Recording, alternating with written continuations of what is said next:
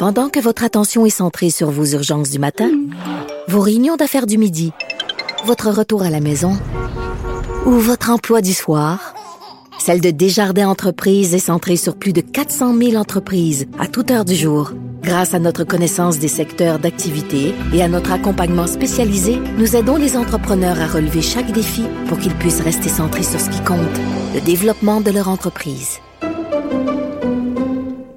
Richard Martineau. Politiquement incorrect. Cube Radio. Alors, Marc Hamilton, vous le connaissez, il est microbiologiste, président d'Eurofins Environex, puis il va nous parler de ce virus qui a muté. J'ai tellement freaké, Marc, quand j'ai vu ça hier. Ben, écoute, euh, c'est sûr que c'est une nouvelle, mais je suis tellement pas surpris, Richard. C'est la, c'est la vertu même d'un virus de se muter, de se muter. C'est ce qui fait, en guillemets, la beauté de ce, de s'être semi-vivant, je pourrais dire. Ça, c'est un texte qui est paru dans le LA Times. On, cite, euh, on cite des chercheurs là, qu'on, euh, de Los Alamos, l'Institut de Los Alamos, qui est euh, vraiment spécialisé dans la virologie. On dit que, bon, le virus a muté. Et moi, écoute, vraiment, j'ai freaké. J'ai envoyé ce texte-là à peu près 150 de mes amis, à, à peu près tout le monde, en disant, il a muté le maudit virus. Et là, il y a des gens qui m'ont calmé en disant, ben, premièrement, il a muté déjà au mois de mars, donc probablement que le virus que nous combattons actuellement ici au Québec, c'est déjà la forme mutée du virus et que tout ça était prévisible et, d'ailleurs prévu. Ben, absolument. Écoutez, c'est ça la crainte. Hein? Quand on a un virus comme ça, et surtout qui est assez infectieux. Hein. On sait qu'il y a un R3 à R5, donc une personne saine, une personne infectée peut infecter 3 à 5 saines. Et euh, un virus, plus les gens l'attrapent, plus il risque de se muter et de créer des nouvelles générations qui sont des fois très similaires à, la, à celle d'origine, qui fait que bon, ça a peu d'influence sur l'immunité. Et certaines fois, la mutation peut être assez grande que le virus peut redevenir un, nouvel individu en tant que tel, une nouvelle source hmm. qui fait que notre système immunitaire pourrait ne pas le reconnaître et créer une forme de rechute, peut-être pas aussi forte que la première, mais créer quand même une rechute. Et c'est ça les craintes hein, quand on travaille sur des médicaments, quand on travaille sur des vaccins. Hmm. De dire, est-ce que je, je, travaille sur de quoi que quand ça va être prêt, il va falloir que je leur modifie encore parce ben que oui. le virus a muté. C'est ça le problème qu'on a parce que les virus, souvent, se mettent beaucoup plus vite que la capacité qu'on a à les. Écoute, euh, Marc, je peux comprendre que les a des gens qui vont étudier en virologie, en microbiologie. Plus que je lis sur les virus, ce sont ils, ils nous emmerdent. Ils nous emmerdent, ils nous gâchent la vie. Mais ce sont des, des êtres vivants fascinants. Le monde des virus, c'est complètement, ils sont, ils sont, ils sont démoniaques. Ils changent, ils peuvent s'adapter, ils peuvent contourner des médicaments, ils peuvent. Écoute, c'est fréquent là. Effectivement, les virus, de manière que nous, nous le connaissons, c'est beaucoup plus des organismes pathogènes pour l'être vivant que toute espèce confondue, hein, parce que pas juste les êtres humains qui sont aux prises avec des virus, les animaux, les plantes, les insectes, euh, les bactéries sont, sont victimes de virus qu'on appelle des bactériophages. Donc les virus, ce sont des parasites naturels des êtres vivants.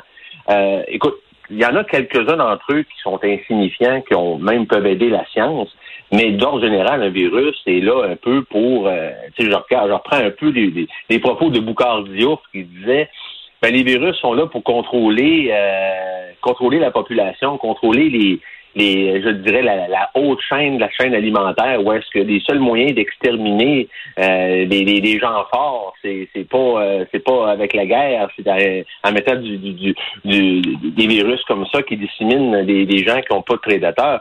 C'est pas faux ce qu'il dit, là, mais effectivement, c'est des êtres, ben, je dirais, à la base non vivants, qui deviennent vivants quand ils rentrent dans nos cellules, un peu comme une graine, un peu comme une graine qu'on plante dans le sol, et s'ils deviennent euh, excessivement néfastes et se multiplient à un rythme euh, effréné.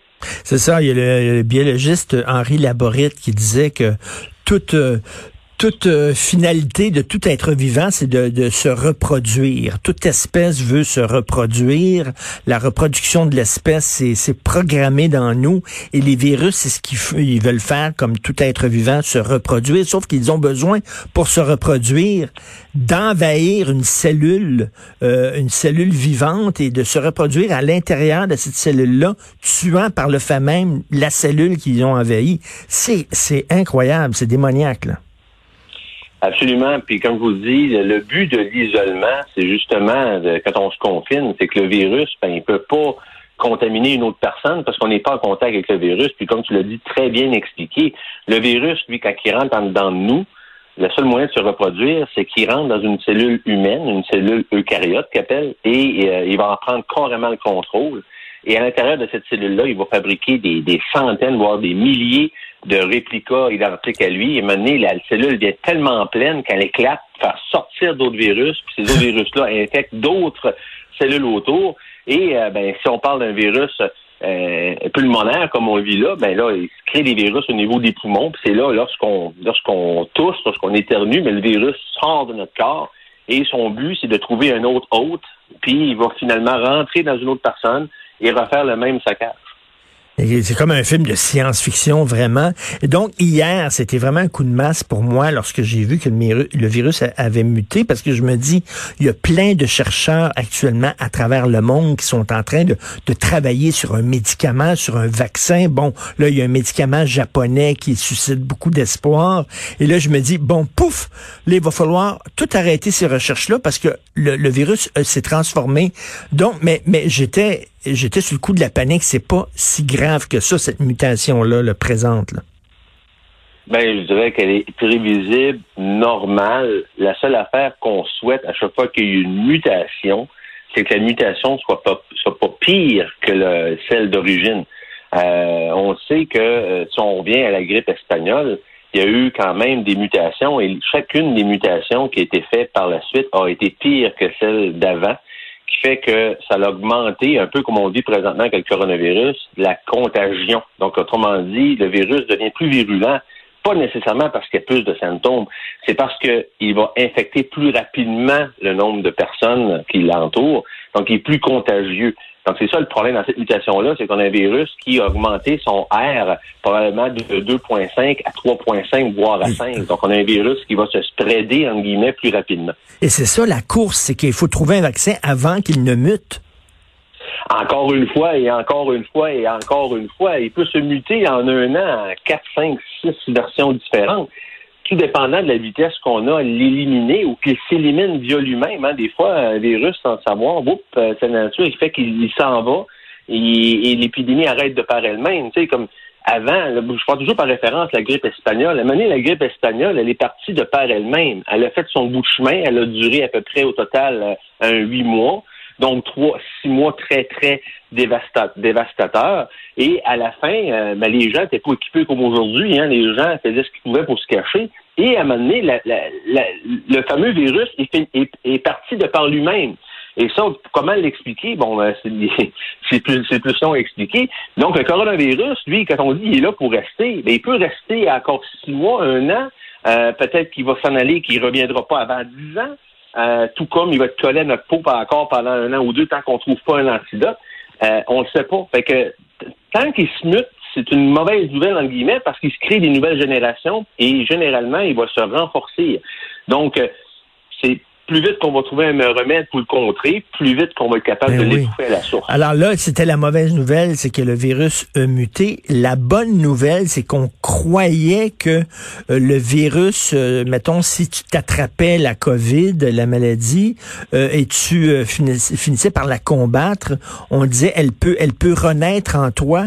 Sauf que là, on voit que les, les, les cas de, de, de gens qu'on croyait qu'ils l'avaient attrapé une deuxième fois, c'était des faux positifs, ça a l'air.